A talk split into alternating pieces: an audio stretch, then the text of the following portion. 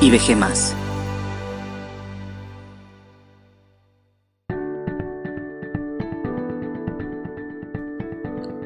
Cuando pido sello y cae águila. Todos de pequeños arreglábamos la vida de dos formas. Piedra, papel o tijera y sacar una moneda y echar un volado. Algunos al crecer seguimos decidiendo muchas cosas así. Pueden ir pasando los años y hacer propia la forma de tomar decisiones de esta coloquial manera. Cuando ya te toca vivir la época adulta, a veces da la sensación de que simplemente no ganamos el volado. Hay rachas en nuestra vida donde los eventos no favorecen el rumbo que nos gustaría tomar. Eventos sorpresivos o previamente anunciados que nos indican que si pediste sello, saldrá águila. Como seres humanos, parte de nuestras características es la mirada miope. No somos capaces de ver más allá de lo que el problema nos presenta. Ni siquiera somos dueños del tiempo que necesitaremos para resolver las situaciones de la vida, ni de muchos de los factores que lo pueden alterar el resultado.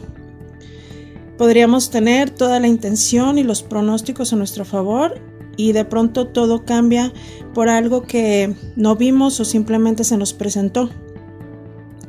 Ya no se diga en la actualidad, donde son tantos los factores que parece que se nos salen de las manos, la pandemia ha traído una sensación de que no importa lo que haga en alguna área, si no es que en varias, perderé el volado.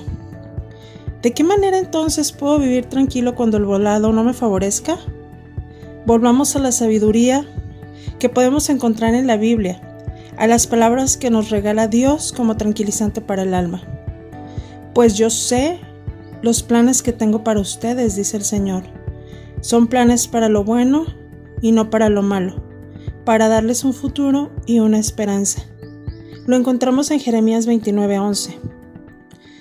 El día que escribo esto sería el cumpleaños número 30 de mi hermano.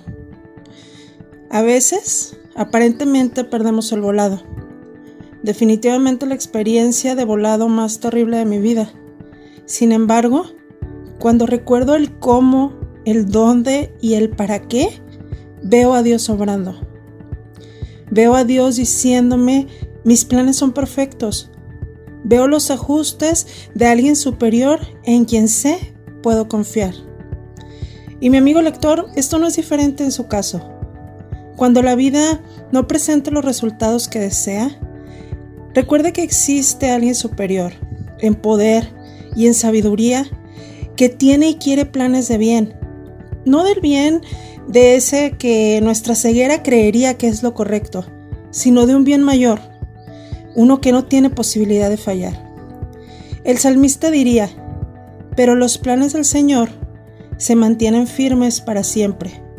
Sus pronósticos nunca serán defraudados. Esto lo encontramos en Salmos 33:11 y el resultado es simple. Podemos tener la certeza de que Él no pierde volados.